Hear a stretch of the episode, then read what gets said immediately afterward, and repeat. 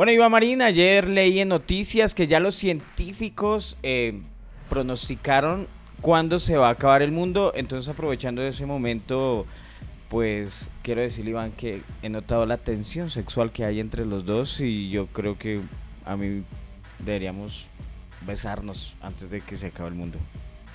Antes de que se acabe el mundo. Sí, se va a acabar el mundo. Pero- ya los, ya los científicos dieron fecha y todo. Sí, sí, yo también leí el artículo, pero, pero Freddy, es que el mundo se va a acabar en 4500 años. ¿Por qué nos vamos a besar ahorita? Ah, ah, no, marica, era broma. tan huevón, tan huevón. O sea, ya dijo que nos íbamos a besar. Tan marica. Además, ya le hicimos una película que es lo peor.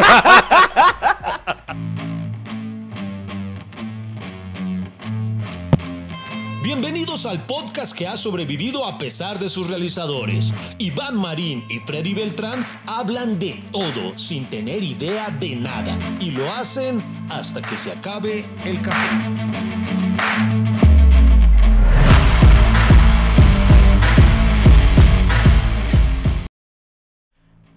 Pues sí, señoras y señores, ténganse de atrás, el mundo se va a acabar, se va a acabar. Vida y juego. Oiga, los científicos son muy desocupados en la vida, ¿no? Sí, porque decía. eh, obviamente ayer cuando vi ese titular, pues yo dije, ah, ya, ok, ya sé, nos fuimos a la mierda, No todo lo que, todos los planos que, eh, todos los planes que hicimos, ¿no? Y además dice así el titular, ¿cuándo será el fin del mundo? Y, y obviamente eso lo asusta. Y yo le dije a Iván, no, mire, pilles esa noticia, huevón, ¿sabe qué? Eh, a mí me gusta mandarle noticias trágicas a Iván. Sí, sí, él siempre quiere despertar la- las alarmas usted. Y, y yo dije, ah, puta, sacar el mundo. Cuando leímos el artículo, decía era que los científicos ya determinaron que en muchos años el Sol va a aumentar de tamaño eh, y eso va a hacer que, que en, la, en la Tierra pues eh, el calor sea insoportable y se destruya. Pero lo chistoso del artículo que yo leí, Iván, era que decía, no, pero igual la humanidad eh, se va a extinguir 3.000 años antes. Entonces no van a sentir el calor. Y yo. Y lo peor es que eh, el artículo dice más o menos que ahí explica, describe eh, como el ciclo solar, ¿sí? El tie- Ajá, desde sí. cómo se vuelve una gran estrella, después se encoge, mejor dicho, todo. Entonces dice que todo este ciclo eh, comprende 11.000 años. Entonces cuando yo dije, pucho, 11.000 años, entonces yo dije, no, puta, malo, malo, llevamos por los 10.500, una cosa así. Cuando leo, nuestro sol lleva 4.500, es un bebé, eso es un 4.500 años. Ah, no, 4.000 4.500 millones de años, ¿no? Son 11.000 millones de años. 11 mil millones de años prácticamente. Y llevamos 4.500 millones de eh, años. Eso ni, ni en Juego de Tronos habían hecho una... Sí. ¿Cierto? Habían pronosticado tantos años. O sea, para cuando se acabe el mundo ya habremos eh, revivido a George Martin tres veces, eh, ya, ya habrán vuelto a escribir el final de Juego de Tronos. Sí, Eh, no, ah, es que, mejor dicho. A- algo así. No, pues es que creo que una de las preguntas, digamos que no dejan dormir a las personas o mucho tiempo en la humanidad, ha creado curiosidad, es pronosticar cuándo se va a acabar el mundo. Eso o pronosticar a cuánto va a llegar el dólar. Y es más probable adivinar cuándo se acaba el mundo que el precio del Sí, dólar. ah, Sí, sí, sí, es mucho más fácil. Ah, eh, o sea, a mí me, no sé, O ¿será sea, que esos economistas no le dan tampoco a eso, cierto? Oiga, Digo yo. tampoco- A, a usted no le da risa, es en estos días también, usted vio que estaban hablando de, de la, acerca de la visa, de la visa que ya no van a pedir en, en el Reino Unido o algo así para Sí, colombianos. sí, Y ya no van a pedir y- la visa para el y entonces- colombiano. Sí, y entonces había gente peleando, ah, que eso, no sé, que eso fue un logro de Petro, o no, o es que eso es un logro que viene desde la época de Duque, que no sé qué, eh, y otros diciendo, ah, bueno, mm, peleando por mucha gente, y yo bien foros, gente agarrada por huevonadas, co- como siempre, gente que le gusta pelear. y lo chistoso es que, marica, la mayoría, con todo respeto, de gente que ni siquiera ha salido de Colombia, weón. O sea, que no, que, que no tiene plata, que, que no ha montado más allá de un expreso bolivariano, weón. Es como cuando aquí se, preocupan a veces por unas pendejadas. El Brexit. Oh, no, ¿será que aprueban el Brexit? A nosotros que puta no importa. O sea, Pero, o sea, di- digamos que puede ser un logro, pero no tanto, porque igual eh, que acepten a los colombianos en otras partes del mundo a veces a mí me da como pena. sí, además, O sea, yo, yo ni sabía que le habían quitado la visa a los colombianos porque digamos así que yo diga, oiga, ¿qué hacemos este fin de semana? ¿Nos vamos para el Reino Unido? No, pues eh, me parece bien. ¿Qué, qué piden? No, una visa. Yo no tenía ni idea. Yo sé la de visa de Estados Unidos porque mi primo vive allá y allá le hemos caído y, y digamos que al menos Estados Unidos como me, me da curiosidad eh, ir. Digamos porque, hay, por ejemplo, yo quería que mi hijo viviera el sueño de que yo no tuve niño de visitar un parque de Disney. Sí. Yo de niño quería ir a un parque de Disney, entonces yo dije, pero a, digamos a Inglaterra, yo decía, eso ya, eso es- ya sale carito. Sí. O sea- Porque yo de niño estuve cerca de cumplir ese sueño cuando fui a jugar fútbol al Parque de la Florida. Cuando fui al Sisi a Al Aquapark. Oiga, no, pero eh, yo no sé por qué la gente le ve tanto problema a que pidan visa. O sea, me parece normal que un país quiera, pues, co- co- como si, si se reservan el derecho de admisión en un, en un negocio, ¿por qué no lo van a hacer en un país? Entonces, Claro, sí, o sea, en no un le- negocio usted lo miran así, usted con gorra no puede entrar. Sí, yo- yo usted no le con veo zapatillas no puede entrar. Entonces yo no le veo por qué. o sea, eso ahora nos van a amputar pues conmigo, pero a mí me parece como tan de delincuente decir, no, entonces ¿por qué me quieren pedir un papel? Pues por, por ya, por registro simple. O sea, pídalo, ¿cuál es el problema? Un- un- Uno, uno solicita la visa y ya.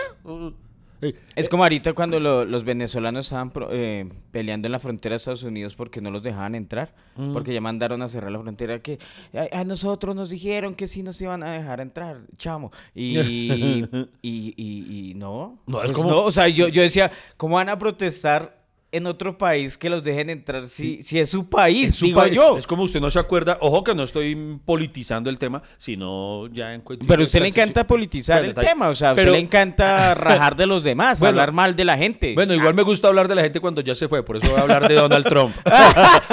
Pero en la época, eh, en un momento en el que Donald Trump eh, eh, como que se paró en la raya de que no entra, es que usted no vio cuando empezó una peregrinación, marica, pero que arrancaba como desde El Salvador, pasando de Guatemala, y iban No, sumando. Parecían hordas de desde, zombies. Desde Colombia, weón. Eso, ¿No o sea, eso el tapón del eso, unas marchas y entonces la gente puta que porque Trump decía que no van a entrar, marica, sí, sí, yo, yo lo entiendo, yo veo que se me viene una horda zombie, eh, yo digo, marica, es que esperen, esperen, yo tengo que bloquear acá, tengo que pensar primero en mi país, o sea, yo los entiendo, weón, o sea, Pero ¿usted, usted ha entendido por qué tienen que pasar por la selva del Darién? O sea, es No, que no yo, he escuchado gente que coge, por ejemplo, un avión hasta Medellín, un, bo- un bus hasta Necoclí, y de ahí pasan la selva caminando. Yo decía, bueno, quieren ir a Estados Unidos porque no es más fácil llegar, por ejemplo, a un país como Guatemala, Honduras. O sea, a México ya... Ya paila, no dejan entrar tan fácil, ¿no? no vayan a ser huevones de coger el avión a, a República Dominicana, por ejemplo, porque... A, a Cuba, Sí, y sí, pasan sí. nadando. Sí, sí, sí, sí. No, no, no, pero bueno. Pero no. digo yo, no sé. Ah, o sea, ah, ahora hay- ya se, ya se habrá la comunidad ilegal, se va a amputar con nosotros. Ah, claro, como ustedes dicen. Pero, marica, pero pues uno, uno- pues yo no sé. eh, yo, yo repito, como yo he estado tan acostumbrado a hacer las cosas de manera legal siempre toda mi vida, entonces yo no le veo problema a que me soliciten un papel, un país para entrar. O sea, lo hago. O sea, que a veces es dispendioso y harto, no, y bueno, pero lo hago. o sea, yo no le veo problema eso, entrar de manera legal por y ya. eh, Por ejemplo, yo quería... O sea, yo, yo pregunto, ¿toda esa gente intentó pedir la visa antes? Eso es lo peor. Hay No gente sé, que ni siquiera conocí recientemente, reci- hace nadita, la semana pasada, eh, una, una, una persona que conozco.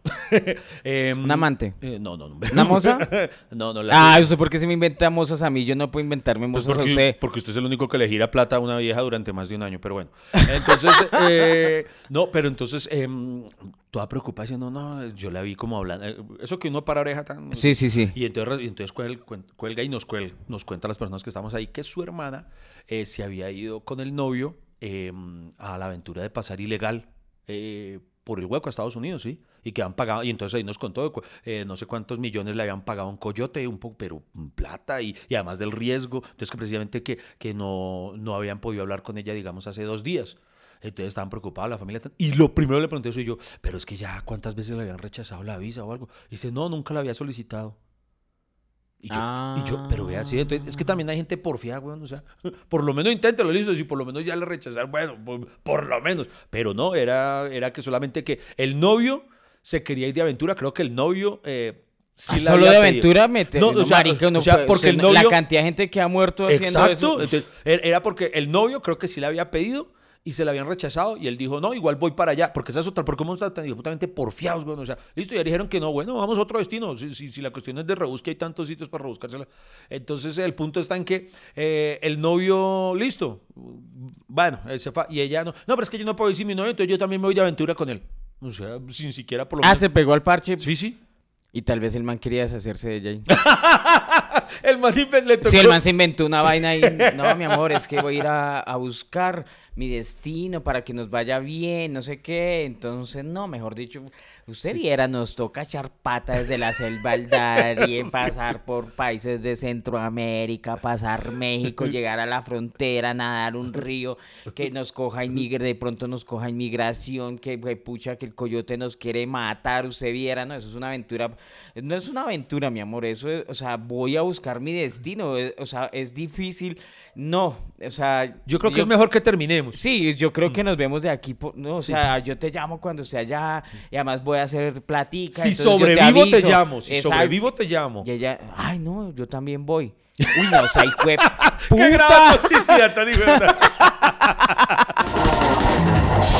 Aquí no molestamos por la preparación de su café, que el cultivo, que la altura, que la técnica, que la recolección, que el tostado, que el recalentado, que la olleta, que nada, no nos importa. Aquí queremos es conversar con ustedes hasta que se acabe el café. Oiga, pero ¿y no estamos hablando del fin del mundo? ¿Por qué- Ah, sí, marica. ¿Por qué nos pudimos hablar de la, de, de la, de la migración ilegal o ilegal? Eh, no sé, Fer- es que en otro escenario posible, imagínate llegar allá. No, llegué a Estados Unidos. Hay hartos videos de venezolanos en New York. Llegué a New York, New ¿Ah, sí? York, no sé qué. O Colombia, llegué a New York. Gente que pasó el hueco, mexicanos, pasé el hueco. Y eh, si sabían, si se enteraron todos, se acaba el mundo. Qué cagada. Oiga, no, pero habla- ahora sí hablando en serio, eh, pues es- uno, hay cosas que, repito, no entiendo, como el caso de esta chica, pero hay otros casos que sí, por el contrario, uno entiende muchísimo de por qué hay personas que, que les tocó mm, eh, irse y- o quedarse de manera ilegal en otro país. Entonces, eh, son personas que, que en muchos gran, en la gran mayoría de casos han tenido que empezar de cero una vida y un, un- un abrazo. Hay muchos que nos escuchan. Sí, no, hay muchos que están buscando su destino ilegal y, y- y digamos que yo entiendo lo que usted dice, ¿cierto? Eh, bueno, que hay, que hay que hacer las cosas legales como lo pide el país, como uno quisiera que funcionaran Digo las que cosas. yo soy amigo de eso, o sea, no, no, no digo usted por qué lo hace, no, solamente que a mí, digamos, yo entiendo, entre comillas, porque conozco, debo decir, un par de, de- de- personas semi-allegadas, eh, se fueron eh, a Estados Unidos, pero se quedaron de manera ilegal. No obstante, entraron por lo menos con la visa turista, o sea, fue que ya se quedaron ilegales. Eh, así Pero- es en la mayoría, Sí, ¿no? exacto. Y ese, ese, digamos, hasta allá la entiendo. Uno dice, Claro. bueno, obviamente por las circunstancias y por todo lo que sí. Pero los que sí no entiendo y los que sí yo digo, Mari, son esos, los que se van por el hueco, o sea, los que arriesgan su vida a ese, a ese nivel. Esos son los que yo digo, mano, porque, o sea, mire, pero, Pero- a otro lado, a otro Pero, lado. pero es que Iván, en- lo que pasa es que uno va porque allá lo que uno gana, gana muy bien. no, o no, sea, sí, eh, o sea, más ahora al pasar el dólar al peso, obvio. allá, aquí lo que es un sueldo mínimo, digamos un millón de pesos, allá lo pueden hacer en, en tres días. Ah, no, total. Entonces, la, la gente, pues, digo la verdad, ahí yo también pensé en algún momento irme para allá. ¿En serio? Sí, claro. Allá yo tengo un primo que trabaja allá y el man vive hace y ya es residente y toda la vaina. Tengo otro primo que es ilegal y, y al man le tocó, pues eh, allá la está luchando y trabaja con unos mexicanos y toda la vaina. Entonces hay muchos que y hay mucha oferta de trabajo. Digamos que allá, la, eh, ay, pero ¿qué van a hacer con tantos inmigrantes? No, es que allá hay mucha oferta de trabajo porque allá hay muchos trabajos que Sí, los gringos no hacen. que no quieren Cosas de construcción, cosas de... Ellos tienen la plata, pero no tienen la mano de obra. Entonces, por eso es que a veces no le ven A- a problema a, la sabe- mano, a la, a la, a, la ilegalidad. Hay muchos policías que se hacen, Que o se sea, hacen de la vista sí, gorda. Sí, sí. y- No, eso está. Pero, ¿sabe, ¿sabe con qué? Hay una frase que sí es la única que yo digo, marica, esa sí yo, con todo respeto a los que opinan de esa, que, que, que he conocido a muchos, pero yo digo, bueno, madre de Dios. Eh, los que dicen, no, yo por aquí estoy comiendo mierda, pero por lo menos es mierda gringa. Yo digo, no, o sea, huevón, ¿en serio? o sea, yo no sé. pero yo prefiero mierda gringa que no mierda colombiana. Nah, marica, yo, yo comí muchísima mierda acá. Yo dije, no, pues lo que voy a hacer es ya para dejar de comer mierda. eh, pero, pero, pues no sé, no sé, no sé. Pero, pero, lo entiendo. pero eso de ir a Yo- yo comer digo- mierda, o sea, ir a sufrir allá, pero solamente por decir, ah, pero es que estoy en Estados Unidos. ¿Solo por eso? No, marica, es por lo que usted gana. O sea, no es porque sea, y además, además las condiciones, la, la calidad de vida en Estados Unidos es mucho mejor que acá. No, no, no lo puedo negar. Pero a mí, ¿sabe qué ocurre en mi caso? A mí me gusta ir a viajar, a conocer y todo. Pero, mano, yo no me veo viviendo por allá, weón. Yo, yo, no, yo, yo no me veo. Usted nunca pensó irse a vivir a Miami. No, sí lo pensé, pero presidente, hay tantas cosas que, que yo veo. Por ejemplo, yo lo pensé y lo miré, pero hermano, yo, yo llevo 22 años de carrera acá. Eh, eh, llevo puta, haciendo todo lo posible por salir ¿A, a adelante qué acá. llama usted carrera? A eso que usted está intentando forjar a mi lado. no, no, no. quiero- Entonces, ah, entonces- sí, ve. entonces, si yo me voy allá, yo lo admito, o sea, yo allá soy un don nadie, allá es empezar literalmente de cero. O sea, yo no me haría el pajazo que le ha pasado a muchos famosos colombianos que, que se creen el puto. Es que, "Ah, es que yo soy acá conocido, entonces voy a, voy a Estados Unidos y, y se me abren las puertas. A mí Telemundo, Televisa, eh, no sé, Al Qaeda, digo, Al, Al Jazeera, es que Al Jazeera. eh, todos los canales internacionales, porque acá soy. Marica, uno por fuera es, no es nadie. Y yo, si tuviera que migrar, migro con, con esa conciencia de que allá soy un completo absoluto nadie a empezar de cero. Y la vaina está en que ya no tengo los 20 años que tenía cuando empecé. Entonces, eh, entonces a mí me da pereza eso. Y yo digo, pues aquí mal que bien hemos, hemos Ah, logrado bueno, pero su, su problema es de flojera, no hay convicción. sí, o Sí, sea, no, está está bien, bien. está bien, está bien, ya, no, usted le da flojera lo, lo que llaman las otras personas trabajar. no, no, no, no, y también hay cosas, no, y también hay cosas de... de- Ah, yo, yo ¿eh? sigo siendo muy folclórico para muchas cosas que yo digo, yo no sé si yo lograra adaptarme. a- Por ejemplo, la Navidad gringa me parece tan apagada, tan aburrida, yo no sé qué... qué- Pero Iván, usted no es que sea el alma de las fiestas. O sea, sea Bueno, sí es consciente. verdad, es verdad. pero, pero yo soy el que siempre se sienta de un rincón a ver divertirse a los demás y eso me parece chévere. No sé por qué, pero... No, pero- Oiga, pero- estamos hablando del hijo de puta fin del mundo, ¿por qué estamos hablando ahora de- Marica, pues porque la gente que es, yo no sé, alguien, alguien puso el Ah, tema bueno, y alguien por- empezó a por- jodernos. por- porque cuando esa- uno viaja, dice, ay, se me acabó el mundo y empieza por otro lado. Oye, pero, pero eh, eh, empezar porque si llegamos allá, Mm. porque tal vez antes de que se acabe el mundo, hay lugares que uno sí le gustaría conocer. Ah, no, totalmente. Y a mí, a mí, por ejemplo, eh, no, no sé, obviamente uno quiere salir del país. Uno, unas personas pensando en eso, en ese, loco- ese logro lucrativo, porque ni siquiera es laboral ni profesional.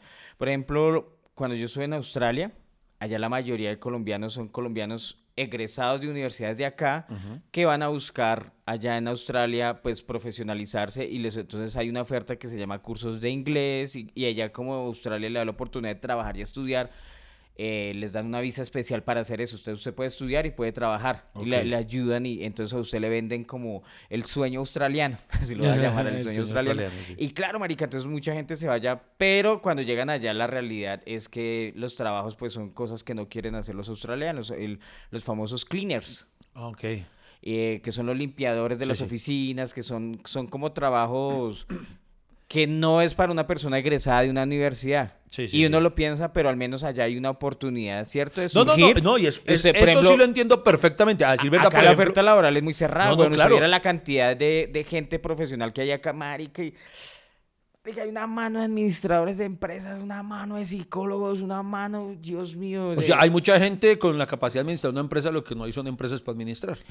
Eh, Exacto. o, o- o- o pasó esto también en un caso muy cercano a nosotros, eh, una, una persona, digamos así, para, para no arrojar. ¿Quién? pistas, Pero mm, eh, Eh, egresa- eh, egresada, no, Quevedo. no, no es nuestro gremio, güey. Liz. que no es de nuestro gremio, güey. Eh, eh, Tato. Vida, hijo de puta, usted.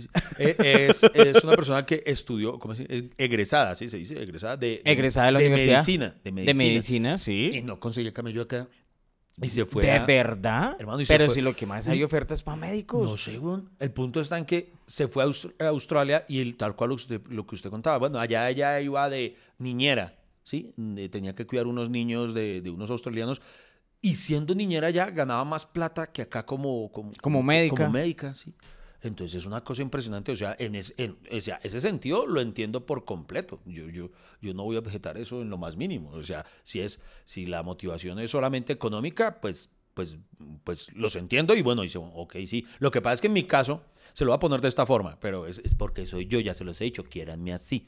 Yo, por ejemplo, usted me podría decir, vea, véngase acá a Estados Unidos y usted manejando tractomula va a ganar en Estados Unidos más de lo que gana como comediante en Colombia. Ah, no, eso se sí, lo no. creo, eso se lo creo. No, Claro. No, y puede que sí, pero marica, pero yo soy más feliz siendo comediante. ¿Qué tra- o sea, a mí lo que me mueve no es el cuánto me voy a ganar con eso que hago, sino el cuánto me voy a ganar con esto que yo amo. Le voy a decir algo. Claro que sí, Iván. Digamos que el sueño, el ideal de toda persona es vivir de lo que le gusta, vivir de su profesión. Y en el caso de nosotros, nosotros volvimos una profesión algo que antes no existía. ¿Qué quiere decir? Que profesionalizamos eh, la comedia. Aquí a los comediantes no les pagaban, a los comediantes no los veían como una profesión. Con el señor Andrés López eh, empieza algo que es la comercialización de- del stand-up comedy. Ni siquiera, por ejemplo, hoy en día ni siquiera el stand-up comedy es reconocido como un gremio artístico. Hay, hay- Ah, por hay- ejemplo, hay un colectivo que está luchando por eso, por lograr esa... eh, Es que es, exactamente, o sea, el- el- los comediantes en sí no son una profesión artística ante el Ministerio de Cultura, con eso les digo todo. Eh, están los cuenteros, están los narradores orales, están los actores, están eso. ¿Y qué quiere decir? Que, que hasta ahora pues se está, se está buscando reconocer eso y, y hemos profesionalizado eso. Y usted puede decir, puedo vivir de la comedia, ¿por qué? Porque me pagan por hacer un show, porque hoy en día la gente reconoce al comediante como una oportunidad artística y tiene que pagarle por su trabajo. ¿sí o no? Pero, pero eso es algo que... que... Ve- Vea, si usted, si usted ve, no me está preguntando y ya creo que el tema se fue para la mierda. Y vamos a hablar del Sí, fin del mundo. sí, a hablar bueno, del no importa, pero este tema está chévere. Pero pille que algo, si usted me preguntara a mí, ¿de verdad de qué se siente orgulloso? De el granito de arena que puse ¿De o mí? de lo que se... Bueno, de usted. No, ¿para qué? Usted, usted me siente orgulloso. Usted- Yo usted- yo también me que siento orgulloso de Desde que usted abrió la cuenta de banco, me siento orgulloso. No, no, pero, pero hace, estamos hablando de ya hace 20 años, cuando con un grupo de amigos nos dijimos, eh, teníamos ese sueño de volver la comedia una profesión que no lo era, lo que usted dice, o sea, en esa época uno decía, digamos, uno llegaba a un hotel, ¿y a qué es eh, profesión? Uno decía comediante, lo miran como una mierda, como, como que no sabían de Le- verdad si le- si le- le- en serio. le co- le confieso algo, Iván. A mí me da pena decir que era comediante. Como que sentía No, que- hubo una época, una época, a- hace ver, ¿usted muchos qué años, hace? a mí me da pena. Hoy en Entonces día lo yo- digo yo- con un orgullo, Yo pero... decía artista. Sí, sí, sí, sí. No, ¿sabe ¿Y a qué? qué se dedica? No, pues eh, yo soy actor, sí, sí, sí. eh, hago stand-up comedy, así sí. lo, yo lo explicaba Y, y escribo para... Yo, escribo yo- ¿sabe yo guiones. qué decía en los hoteles? Porque me daba pena, eh, estoy hablando de, mm, tal vez perdí esa o ya me, ya me empoderé de mi profesión por ahí tal vez de 10 años para acá. Pero antes, ¿sabe yo qué decía? Eh, o en los for- o en cualquier formulario de un banco, lo que tocara, yo decía que yo era guionista. Que me parece que lograba más pues, pues igual yo escribía, ¿no? Para televisión. Claro. Entonces yo no decía como, yo decía, no, soy guionista para televisión. Ah, ok, y eso. Entonces, digamos, yo sacaba pecho porque pues los guionistas son reconocidos y tienen gremio y todo. Claro. Entonces, pero, pero, pero recientemente es que, que ya, ya, ya sacó pecho. Orgullo, papi, por encima de todo. También, por ejemplo, en esa época, los teatros. No, o sea, hoy en día ustedes, gracias a Dios, nos pueden ir a ver. En la actualidad estoy en el Teatro Santa Fe. Eh, pero antes, an- antes, 20 años atrás, mano, los comediantes, un, un teatro era imposible que le abrieran a uno las puertas. O sea, Claro. no, presidente, eso hay que reconocerlo. Andrés López fue el que cambió eso. Después, incluso luego de Andrés López, o sea, con Andrés López se abrió la puerta para Andrés López, pero para nadie más. Después nosotros teníamos, nosotros llegábamos a tocar las puertas con un grupo de amigos que hoy en día muchos de ellos em, también florecieron, otros quizás se quedaron en el camino, pero em, teníamos esa, esa, mm, ese sueño. Nosotros, el primer teatro que nos abrió las puertas fue el Teatro R101, un teatro muy pequeño, apenas para 100 personas. Y no olvido que estábamos Gonzalo Valderrama, Diego Camargo, Diego Parra, que ya no está con nosotros, y un grupo de amigos luego de, de una presentación de uno de nosotros que no, que ese fue el primer teatro en abrirnos las puertas. Ojo, pues era un teatro muy pequeño, un teatro experimental. Y con todo y eso que fueron los primeros en darnos como el voto de confianza, ¿sabe qué días nos daban para presentarnos? El- Los martes. los martes. O sea, sí. ni siquiera, o sea, no, no era un estelar. O sea, usted pensar en que usted presentarse el fin de semana, el viernes, el sábado. No, mano, eso era imposible. Nos daban el martes. Bueno, intenten el martes. Y a uno le tocaba luchar, comer mierda, casi que pararse en la puerta. "Oh, venga, por favor, de por Dios, entre. Y se los voy a confesar, en los inicios, en mis primeras temporadas, yo perdía plata. Claro. Porque me costaba más el alquiler del teatro y en la taquilla no lograba recuperarlo. Pero para intentar hacerme un nombre, para intentar hacer. lo- le, apostaba, le apostaba. Yo tenía que muchas veces eh, casi que rogar que fueran a verme, ¿sí? Eh, Y entonces le hacíamos y le hacíamos. Y entonces en un brindis que hicimos, eh, en- en- se me Ahora escapa le- la memoria. ahora le eh, de quién era. no, pero nos dijimos, muchachos, vamos a brindar porque, porque algún día hagamos de esto, de la comedia, una profesión. Claro. Que la gente, que, que pueda haber un gremio, que así como en Estados Unidos hay comedy clubs que se puedan hacer circuitos. eh, que- mejor dicho, que esto sea una profesión y era nuestro sueño. No teníamos un sueño Eso- individual, sino colectivo. Ojalá y tal vez ese sí es la cosa En me futuro lo van a reconocer, Iván. De, de todas maneras, obviamente la...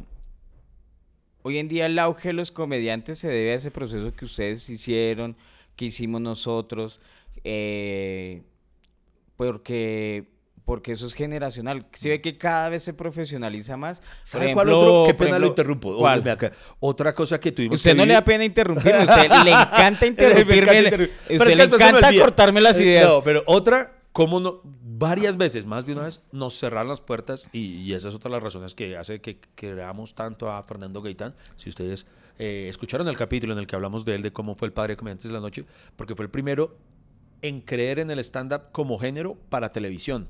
Porque varias veces llevamos a canales eh, tocando las puertas, reuniéndonos con directivos diciéndoles, miren, nosotros hacemos esto, y nos decían, no, el público colombiano no entiende eso, somos un país de cuentachistes, eso no, no lo veían. Cuando yo audicioné por primera vez eh, mm, para Sábados Felices, fui con una rutina de stand-up y no me dejaron presentar. ¿Por qué? Porque me decían que ese no era humor como para, pa- para, para Sábado Feliz. Me decían, no, ni tienes que hacer es chistes, que no sé qué. Entonces, eh, todo ese tipo de cosas, todo ese proceso que tocó luchar, eh, es algo de lo que hoy en día, por eso yo le agradezco tanto, tanto y tan, siempre voy a tener en el corazón lo que significó Comediantes de la Noche para todos nosotros. Claro, pero a, a lo que, por ejemplo, pero eso de, de lo que usted dice un horario estelar todavía no es bien visto. Es más, a veces siento que le sienten, eh, le tienen envidia a los comediantes, Iván, eh, porque, por ejemplo, en el Teatro Nacional yo nunca he visto un viernes o un sábado un comediante. Yo siempre veo eh, los programas los martes, los miércoles. A mí cuando me ofrecieron un martes, un miércoles, dije, no, aquí güey, puta gente va a ir un martes. Pero ¿para qué? Pero bueno, la cagué porque si va la gente. Pero yo, pero siempre me ha parecido que, y, yo escuché alguna vez que ellos dijeron, no, pero los actores mismos todos raones, no, pero ¿cómo va a poner un comediante? Si esto es de teatro, el teatro, quieren matar el teatro. Y, y a mí me daba risa porque yo estudia, pues yo como estudié licenciatura en artes escénicas y mis profesores eran, pero esos teatreros mamertos de de obras eh, en que hablaban del conflicto armado y querían ponerle y le ponían teorías teatrales, eh, Stanislavski, eh, Grotowski, Eugenio Barba y entonces las técnicas y llega y quién es cuentero acá, Jue puta no quiere y tenía un profesor acá, puta lo peor que se han inventado es eso de la cuentería y yo así quieto, callado y puta yo como le decía que yo así reunía para el almuerzo, así tenía, así llegaba a la universidad, así pedía para los buses y, y yo como era el cuentero de ahí de la clase, entonces todo el mundo me... y- y- a mí siempre me hicieron el feo, weón, y... ¿Y qué? Y, y claro, eh, ver el boom que han logrado los comediantes, ¿cierto? Eh, a, mí para, a mí me parece magnífico porque gústeles o no es un hecho escénico, es un trabajo artístico. ¿Por qué? Porque implica una, una representación delante de un público, rese- representa un libreto, un contenido. Eh, ya el contenido es otra cosa, ¿no? Que el repertorio sea bueno o malo o que de pronto sea gracioso, no Y sea también es muy subjetivo lo que hemos hablado de, de la El arte es subjetivo, Iván. Sí, sí, sí. como en nosotros de puta vemos una obra de ahí nosotros vemos un poco de manchas, pero para alguien esa es revolución. Entonces, sí, eh, sí me entiende, o sea, es subjetivo. Entonces, eh, que a nosotros nos critiquen. Por eso yo nunca sería capaz de decirle a alguien si es bueno o mal Uy, comediante. no, sí, total. Lo Vea, único que puedo decir que si es bueno o es malo es depende de su capacidad de trabajar. O sea, es bueno porque trabaja, porque yo lo veo todos los días escribiendo, yo lo veo todos los días parándose en el escenario. Hay día puedo decir usted es muy bueno porque porque trabaja en lo suyo. Pero que yo diga su trabajo es malo, es bueno, no soy evaluador porque hay, hay, tipos de humor que a mí me... Yo, pero claro que yo- a mí me encanta casi todo, yo soy un público fácil, yo me río. yo también. Yo soy demasiado fácil. Oye, a mí sí me emputa, así hay que decirlo, de, de, de mi gremio, sobre todo de esta naciente ola. Hermano, todos quieren ser el mejor comediante. Todos, "Fue putas que y entonces y todos los demás comediantes son una mierda. O sea, uy, no, pero y van es a los shows es a criticar al otro y a, marica, yo sí disfruto tanto ir a reírme, yo disfruto tanto ir a sentarme a ver que mis colegas me hagan reír, a admirar lo que hacen, Eh, incluso disfruto disfruto cuando cuando la última vez que Freddy estrenó un show que, que, que, que fui y cuando, cuando algún apunte no salía bueno en los inicios y yo era el único que me reía por allá, yo era Marica, pero volvi- usted- volviendo. admita- no, pero espere, espere, no, espere. admita que usted en ese momento, cuando el chiste no le salía bien, y eso nos pasa a los comediantes, admítalo. En ese momento uno siente que se le acabó el mundo. A eso iba. Recuerden que este podcast lo que tiene son plataformas para que lo escuchen en YouTube, en Spotify, en Deezer, en Apple Podcast, en Anchor, en donde sea. Lo importante es que siempre estén conectados con hasta que se acabe el café. Por ejemplo, si a mí se me acaba mi mundo, o sea, el día que yo me muera, a mí me gustaría morir en un escenario. Sea- Uy, vaina bonita, vaina bonita. O sea, digo la verdad, mire que yo en mis crisis, porque he tenido, y todavía las tengo, eh, emocionales, en, en mis crisis de depresión, yo he pensado, yo digo, bueno, ¿hasta cuándo va a durar el cuarto de hora?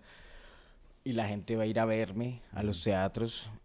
Fue una, es- ha sido un- muchos años de bendición en que la gente pues ha ido a los teatros a vernos, o a verme en este caso, y, y digamos que en mis primeros años, eh, pues siempre, yo soy, una persona demasiado como meticulosa que yo digo, ay, pucha, ojalá llegue gente. Cuando a mí me dicen, no, Freddy, ya se agotó la fecha.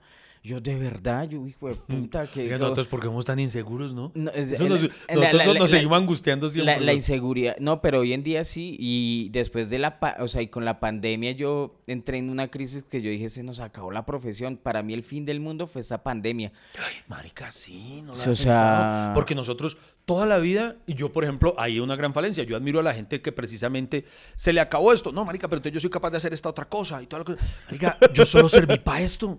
Yo solo sirvo. O sea, O sea, no sirve para nada. o Para sea, nada, sí, para ni mierda, eso, a duras penas para eso. No, pero en serio, yo he dedicado toda mi vida solamente al humor, al arte. Entonces, eh, hay muchos que son mucho más capaces, eh, mucho más inteligentes y tienen un negocio alterno, alguna cosa. Yo no he podido. Yo digo, mano, es que yo solo, solo sé hacer esto. Pero, por ejemplo, sea, eh, Andrés Cepeda tiene un restaurante, Carlos Vives tiene restaurante, todas las eh, futbolistas tienen negocios, eh, ¿cierto? Sí, sí, sí. El- todos tienen su negocio y nosotros no. Y yo dije, ay, güey, puta, ¿qué vamos a vivir Nosotros en el lo- futuro? eh, o sea, vea, ¿cómo, cómo será que lo más alterno que, que, que resulté haciendo fue este podcast? o sea, dije, ¿qué, qué otra cosa más de comediante soy? Bueno, un hablador de mierda profesional. Eh, eh, Eso sí nos encanta hablar. sí, sí.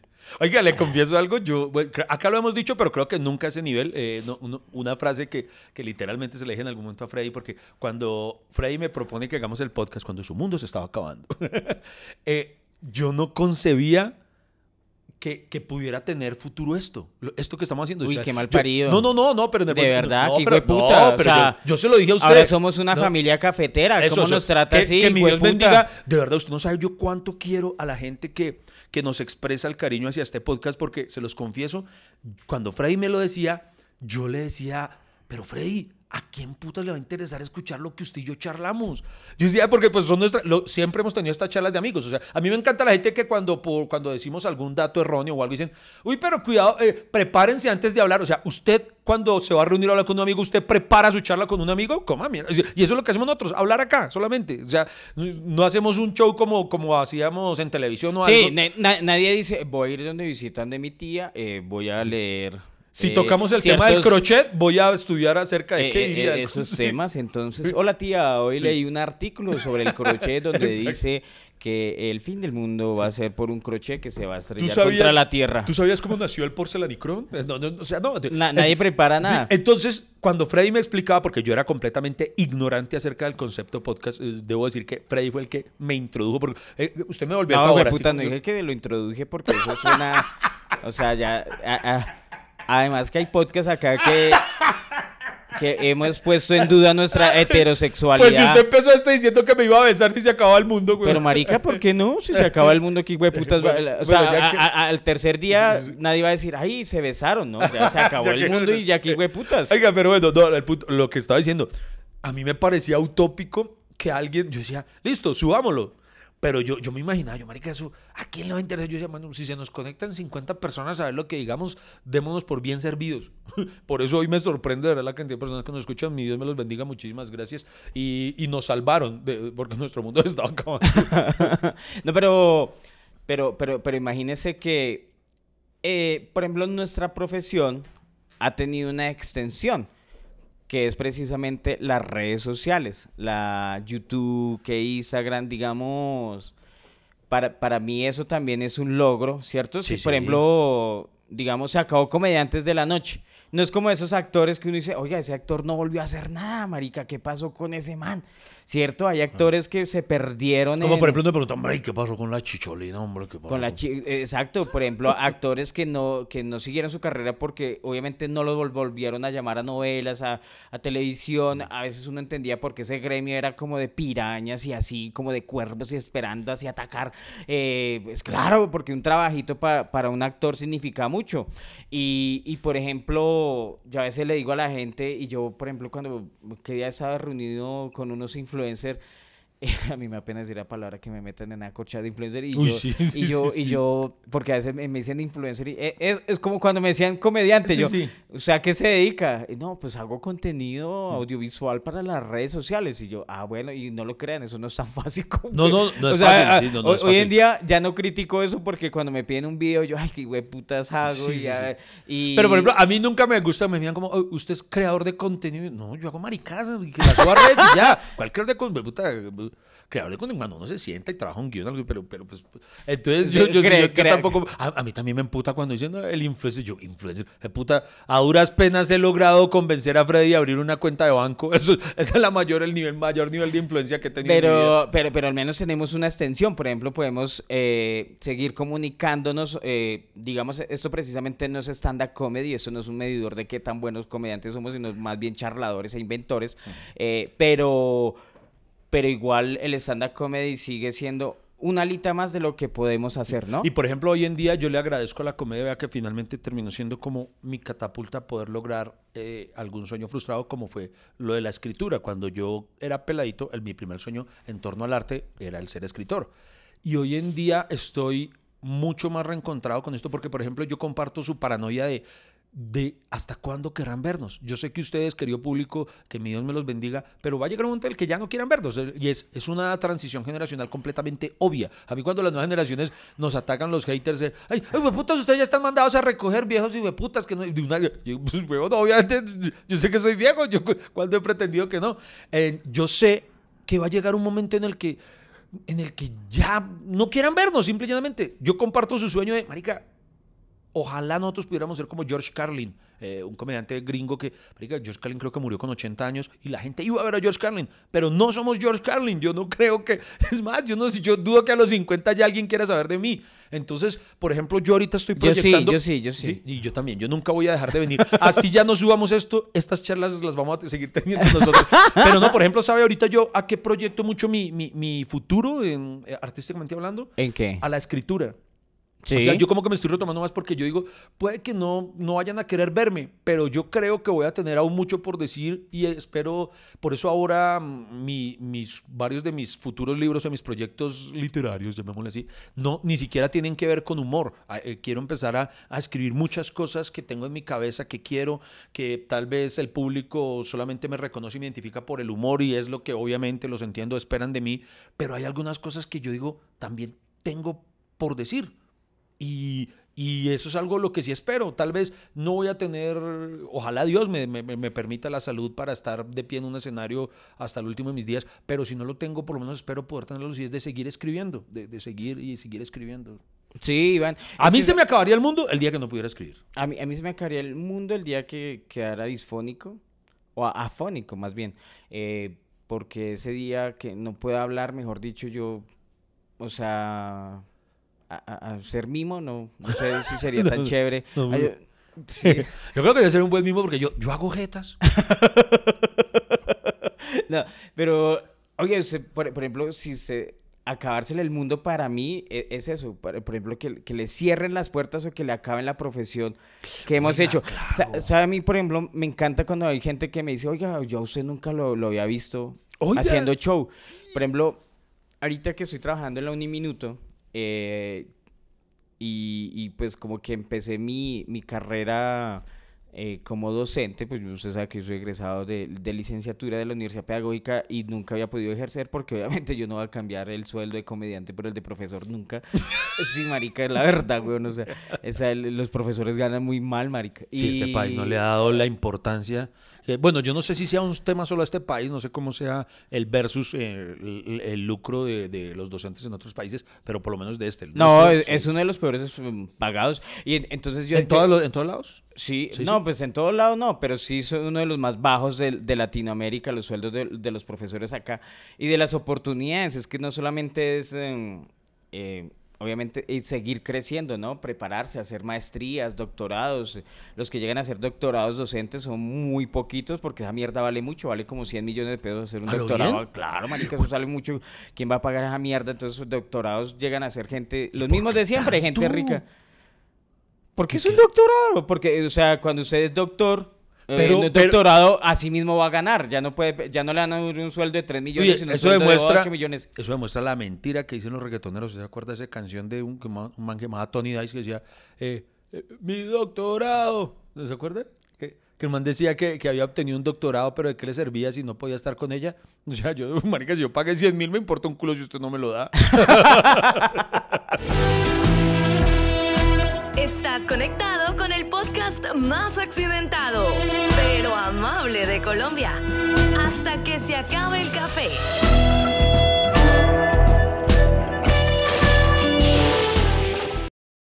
Y, y- y eso tiene que ver con que se va a acabar el mundo. Marica, yo- yo- nosotros creo que, creo que este es de los capítulos en los que más nos hemos ido por las ramas. Les juro que el tema hoy es el fin del mundo. Eh, eh, Estamos hablando del fin del mundo. Hemos hablado de todo, no sé, pero es- ha sido un capítulo filosófico en el fondo. No, no, pero ¿sabe por qué nos relajamos, Iván? Porque después de leer la noticia que decía, bueno, acabar el mundo, claro, uno entra en pánico, pero cuando ya se enteró que es en millones de años, uno, ah, ya. Sí.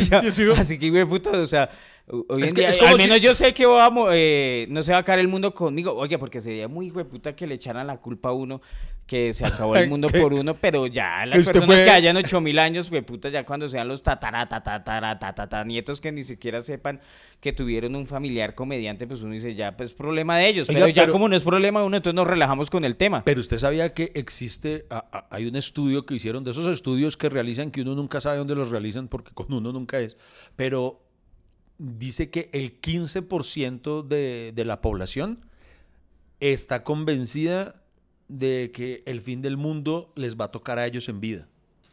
El 15% de la población cree que el mundo se va a acabar mientras ellos estén vivos. Sí, que, que dicen, no, no, no, no, a mi generación es la que le tocó.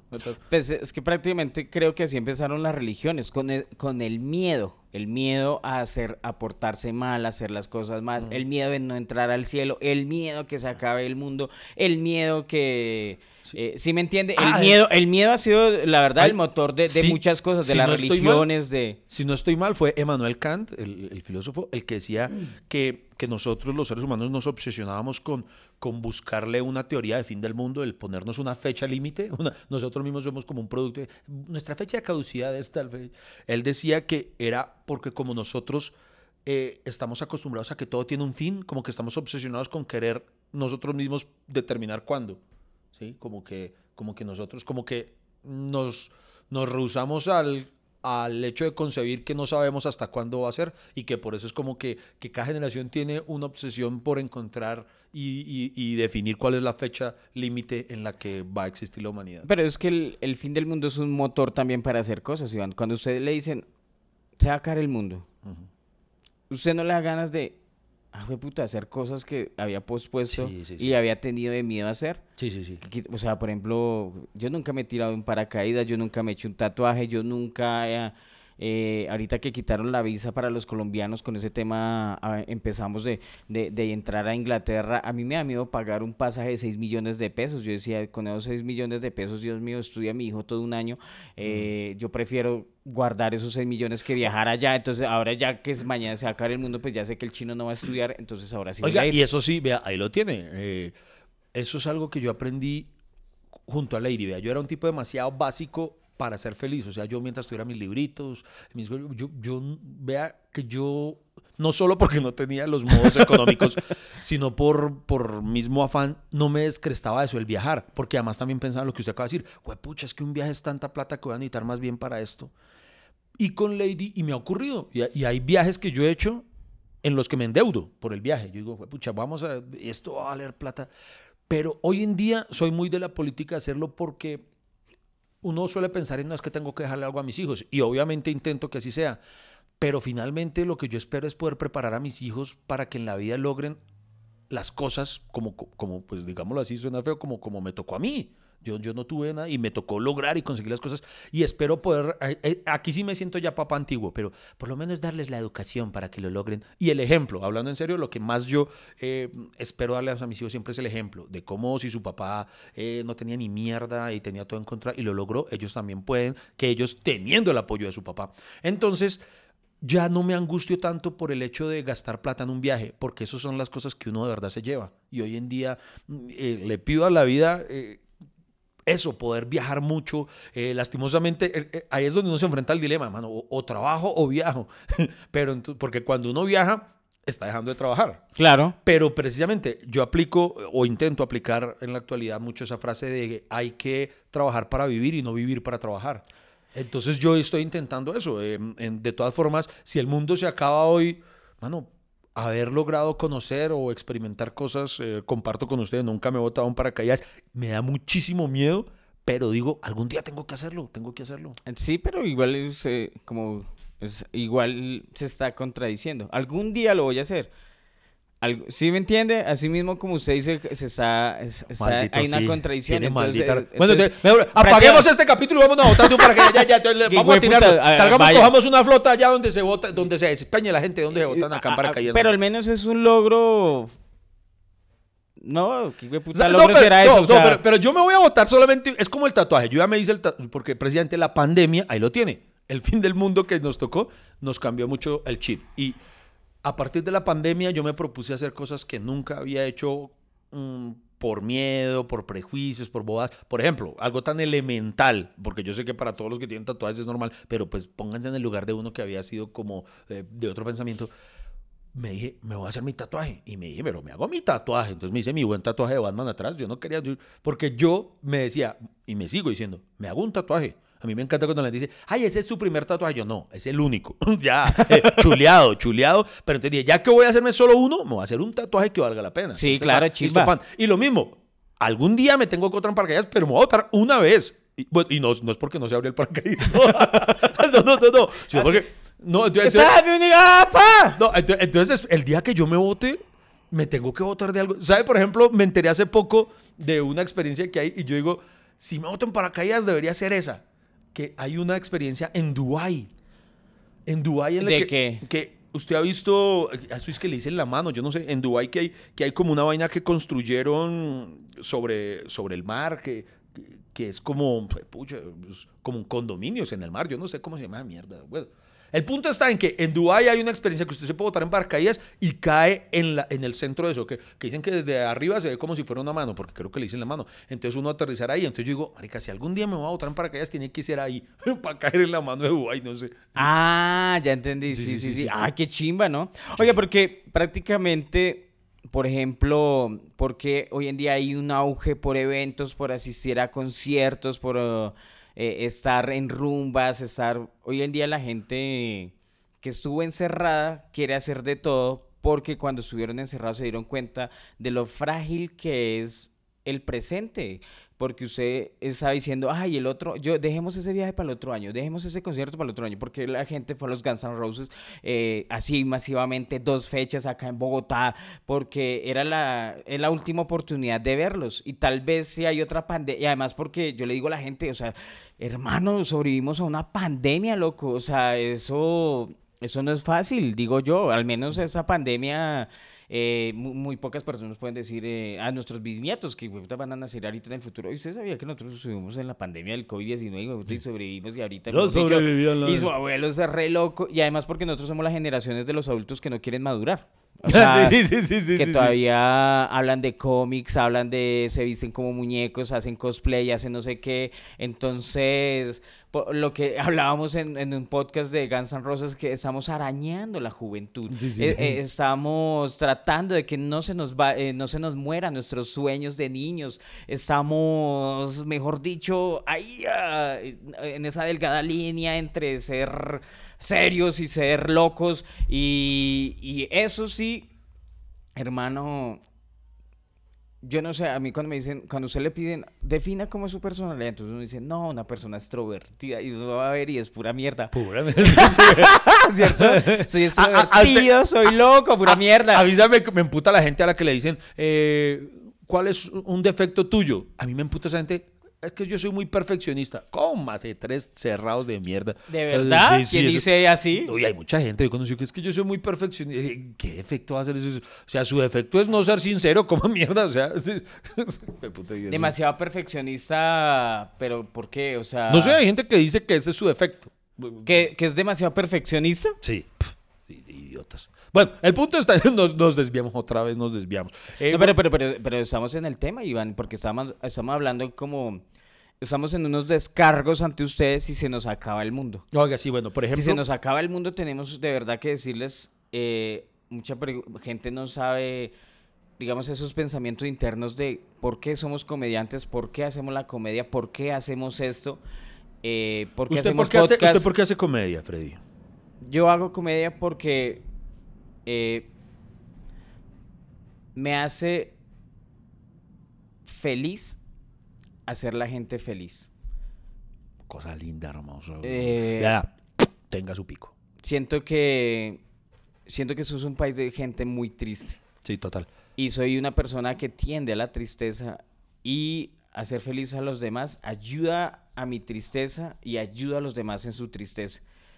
Yo, por ejemplo, a veces la gente me dice, "Ey, ¿usted no le preocupa que de pronto ya eh, no vive de la comedia, esto se acabe? Y además hay gente muy piroa que me dice, oye, mire, oiga, ya los comediantes ya pasó su cuarto de hora, ahora queremos sí. ver no sé qué. Y yo Sí, le decía, hermano, en 20 y pico años de carrera que llevo contando, desde que empecé en la calle, en los buses, en teatros, he contado tengo historias para contar de shows que he hecho, eh, miles de personas que, y todavía la gente que falta por conocerme. Sí, Entonces, total. usted, ¿usted cómo va a decir que todavía se me va a caer la carrera si todo el día nace gente? Sí, Toda y- la- y- todo y el día... Y, además, además, pille, yo por eso yo no, ya, yo no me trasnocho por ninguno de esos idiotas. Porque, por ejemplo, hace poco hubo uno que, marica, no, no sé por qué, pero me pareció, eso que ni me empute, o sea, me, me da una ternura. Yo digo, ¿a qué nivel puede llegar el cuando alguien odia algo o Sí. alguien para perder toda objetividad al respecto? Por ejemplo, en, un comentario que alguien, un man puso, ni siquiera lo vi yo, no me acuerdo quién del grupo, los de la culpa, tomó un screenshot y lo, envió al grupo y nos empezamos a reír de eso,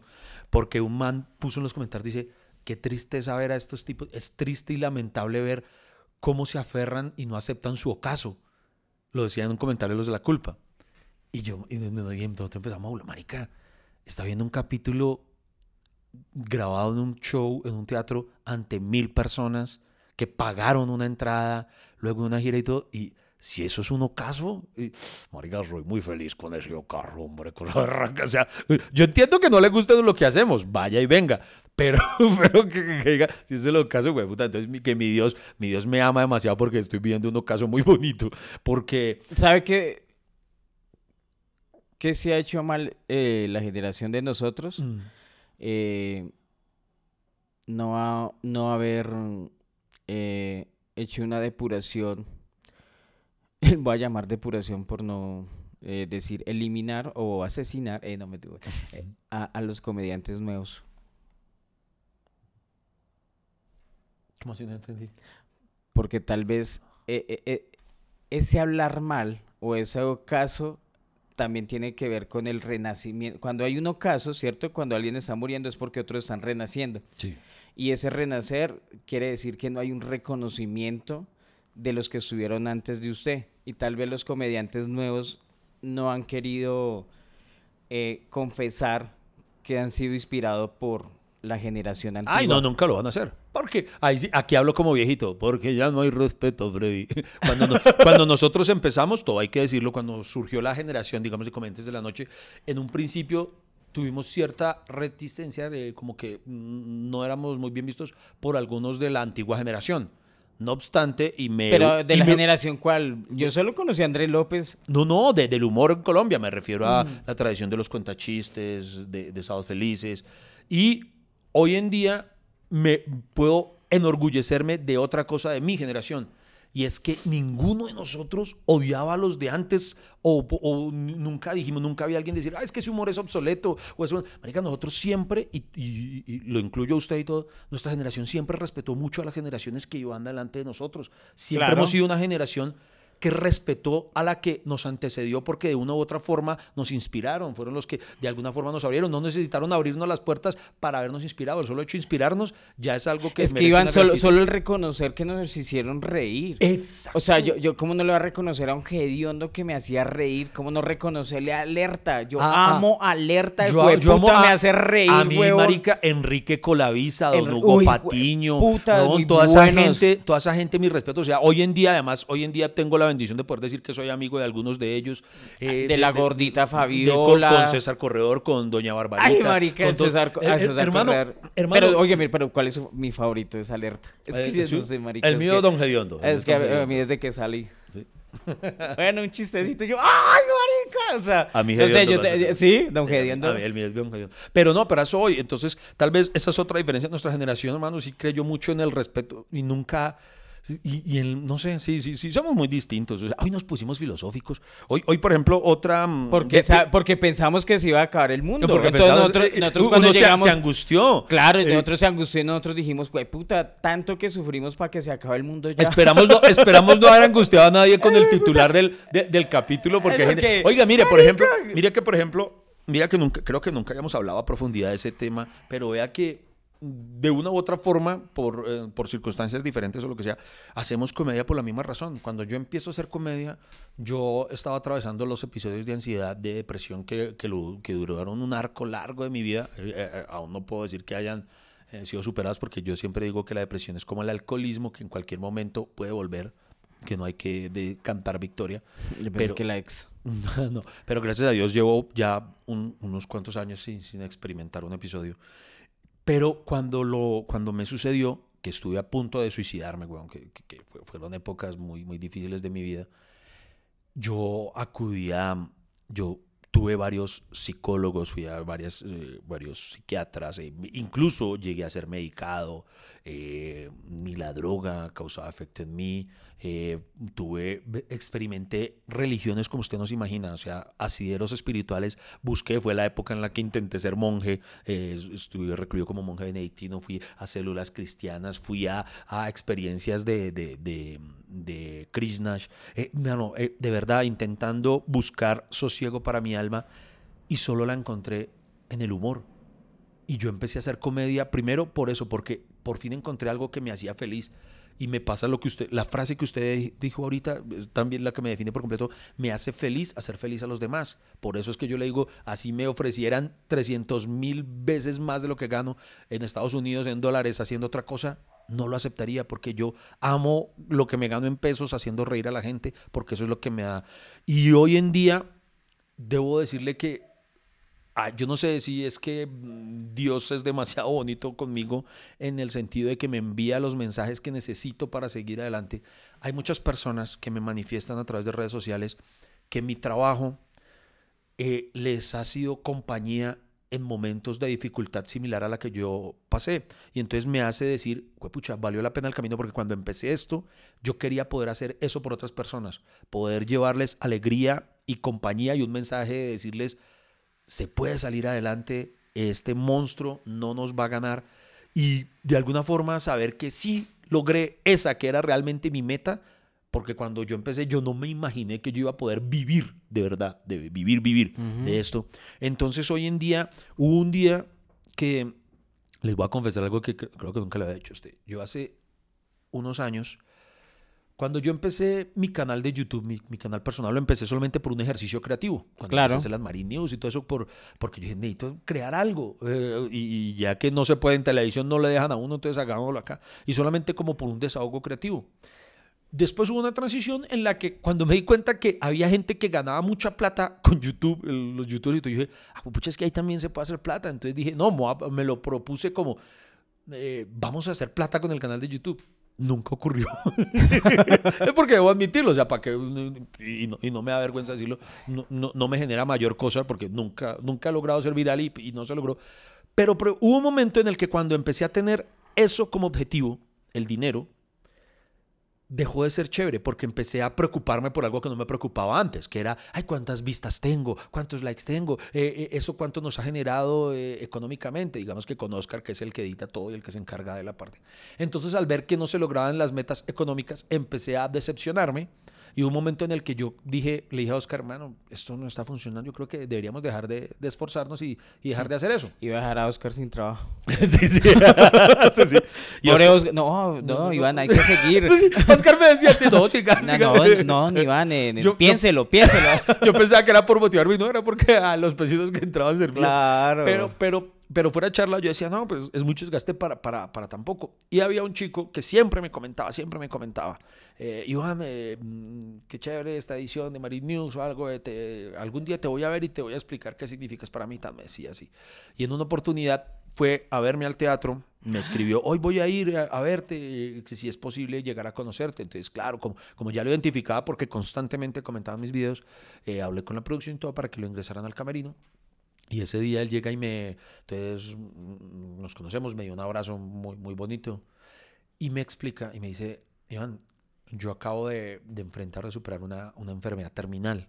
Y cuando estuve en el ala de cuidados, no sé cómo se llama eso, eh, de- donde, donde tuvo que enfrentar el tema, cuando él estaba en sus procesos de quimio y todas estas cosas que eran muy fuertes, él decía que se ponía a ver mis videos y que yo lo hacía reír y que él se prometió a sí mismo si yo supero esto, tengo que ir y conocer a este man para darle las gracias y decirle lo que significa.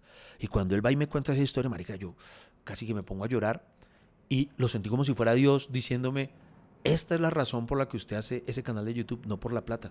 Y desde ahí y desde entonces dejó de preocuparme y, él, y hasta el sol de hoy, ojalá algún día lleguemos a ser virales, no lo niego, pero es una preocupación que no, no, no me asalta en lo más mínimo y por eso hoy en día no me importa cuántas vistas tengo, ¿no? Sino puede que me vean Yo, tres personas. Uy, Yo por eso yo los, yo les llamo yo mis soy cuatro testigo gatos. No puedo dar, puedo dar fe de lo que usted dice, de sus. Porque obviamente cuando iniciamos este, este, este proyecto, eh, Iván lo hace por mí, por, por no dejarme, ¿cómo decirlo? Eh, no dejarme solo, ¿no? Eh, y soy testigo de eso, como que, como que fue una iniciativa mía, pero igual si no estuviera Iván, pues nunca lo hubiera hecho, porque imagínese un podcast, una persona sola habla- hablando una hora, no sea marica, eso es muy aburrido. Sí, que los hay, pero sí, no son, no son chéveres. Cierto, no, la única que le aguanto eso y, y el de Diana Uribe, que dura 15 minutos los capitulitos, pero es Diana Uribe y hablando de historia y al menos, cierto, ella tiene su libreto y eso, pero, pero, pero sí, es, e- esa es la motivación, lo que yo les decía, cuando a uno le dicen gracias, eh, cuando uno termina shows y hay gente que le cuenta sus historias y, y lo motivan a seguir. Una vez una señora me dijo, no, Freddy, mira, mi, mi, mi esposo murió hace un año y hace un año no reía. Gracias por el día de hoy. Y yo, qué rico. Una vez yo estaba en el teatro y me dicen, Freddy, hay un man que se quiere tomar una foto con usted, un señor. Y yo, una señora, y yo, pues que sigan al camerino. "Eh, no, que no pueden seguir. Y yo, pero ¿por qué no pueden seguir? No, es que no pueden. Y yo, pero ¿cómo así? ¿Quién no lo deja? Yo salí todo rabón a, ver- a buscar quién era. Y no, era un muchacho que estaba en una silla de ruedos con la mamá. Eh, esa enfermedad que solo pueden mover los ojos para comunicarse. Si no estoy mal, es, es ex- eh, esclerosis, ¿Esclerosis múltiple? esclerosis múltiple. Y, y, ay, y la señora me dice, mire Freddy, lo que, eh, lo que pasa es que usted es el comediante favorito de mi hijo. Y mi hijo se ve todos los videos y se los repite y, y él es muy feliz. Y, además nunca me habían transmitido tanta felicidad con los ojos, porque el muchacho no podía hablar y yo decía, hermano, que, o sea, me hizo llorar. Y, bueno, y se me cagó el show porque me, me llené de emoción, porque seguía después presentándome, pero yo dije, hermano, o sea, si uno hace feliz a, a muchas personas, y son muchas, ¿no? Así nos quieren minimizar, opacar o, derrotar diciéndonos que vamos a llegar al ocaso, que nos quieren acabar nuestro mundo. Por favor, eh, por favor, cuídense mucho lo que nos dicen porque eso también nos afecta y nuestro mundo, respétenlo, es esto, nuestro, el mundo de nosotros se va a acabar el día que, que no podamos hablar y que no podamos hacer, seguir haciendo reír a la gente. El día que haya alguien que me diga, eh, yo, yo era feliz escuchándolo y ya no, eh, ese día medio considero el, uy, madre, ya, sí se me está acabando el mundo. Eh, Y mientras haya personas que, que sientan que de alguna manera lo que nosotros hacemos acá les sirve, créanos que aquí vamos a seguir. No importa que Freddy le consigne a la moza, que nosotros no podamos ver el lucro que así logran los youtubers. Afortunadamente puedo decir, gracias a Dios, que, que esa no es la motivación que, que nos hace estar acá. Y se supone que esto era un podcast de humor y que vamos a... ¿Qué, qué putas pasó, Freddy? ¿Qué pasó? No sé, pero Ay, marica, Pero- me guachi yo. bueno, muchas Ah, gracias. Venga, no, eh, gracias por escuchar. No, ya, ya, de- despidámonos. Pero despidámonos y dejemos para el otro capítulo el en serio hablar de con seriedad de lo del fin del mundo. Sí, pero va a haber segunda parte. va a haber segunda parte. Les prometemos que mucho más alegres y los queremos mucho. Lamento decirles que hasta aquí se acabó el café. No hay más, no espere más. Pero ¿sabe qué lo bueno? Que tenemos una próxima cita. Hay un nuevo cafecito. Nos vemos familia cafetera. Muchas gracias por acompañarnos aquí en Hasta que se acabe el café.